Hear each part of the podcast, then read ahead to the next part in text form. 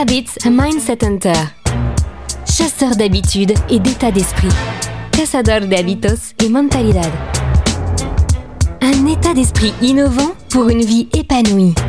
Une émission de et avec Melika Badreddine. Hello les amis Vous savez que nous sommes présents dans 36 pays grâce à vous? Est-ce que vous le savez? Alors applaudissez-vous.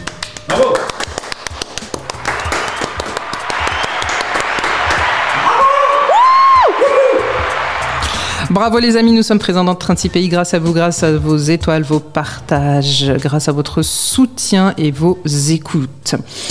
Dans un des podcasts, nous avons parlé des habitudes françaises agaçantes et même peut-être un peu dangereuses ou illégales euh, quand nous partons à l'étranger. Et maintenant, nous allons faire le match retour avec les habitudes étrangères étonnantes aux euh, français. Et on commence par un de nos champions, qui est l'Écosse. Et oui, L'Écosse avec son fameux kilt, hein, euh, on ne peut pas parler d'Écosse euh, sans parler du kilt, euh, cette tenue qui est traditionnelle évidemment, haute en couleur, qui est un des symboles hein, de l'Écosse. Mais qui est une habitude qu'on n'a pas du tout en France. Et c'est une bonne idée cadeau si vous avez un ami qui a un petit peu d'humour du coup quand il est, s'il est français, parce que évidemment ça passe pas très bien les kilts ou les jupes en France. Et puis comment parler de l'Écosse aussi sans parler des tripes écossaises? On a l'habitude de parler des tripes françaises, mais les tripes écossaises, c'est un, vraiment un monument gastronomique qui est quand même assez étonnant.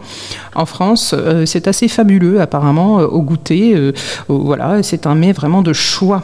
Nous avons aussi les États-Unis les États-Unis avec euh, dans le Vermont la fenêtre de travers. Je ne sais pas si vous connaissez ça. Vous connaissez ça.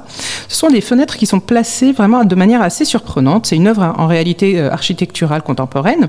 Euh, oui, eh bien non. En fait, c'est une superstition pour empêcher les sorcières de venir dans votre maison afin de jeter des mauvais sorts. Et donc, on met les fenêtres de travers. Au Japon, on a par exemple le KFC à Noël. Si vous n'avez pas encore euh, trouvé quel repas partager, eh bien euh, souvent, euh, depuis les années 70, il est tout à fait normal d'aller chercher son repas de Noël au KFC du coin au Japon.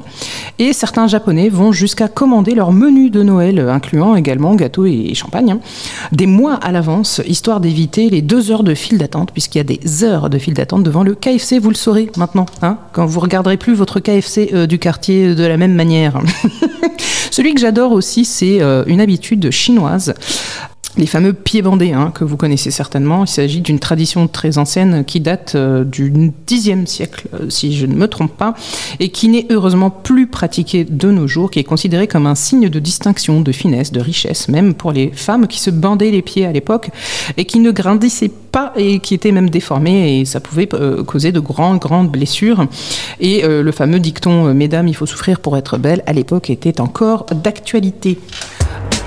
Le bon plan de Melika. Le bon plan. Eh bien, moi, je voudrais vous partager la siesta en Espagne. Ça, c'est un bon plan. C'est peu convenable hein, dans d'autres pays, dans d'autres pays, mais il est normal de prendre son temps en Espagne entre 14h et 17h, surtout en été quand euh, il fait chaud et qu'en fait euh, on veut prendre son temps justement au point que les touristes finalement s'adaptent à ce rythme. Alors les amis, adoptez la siesta et tout ira mieux. Cette émission est maintenant terminée et comme dit Melika, fuck bullshit, love.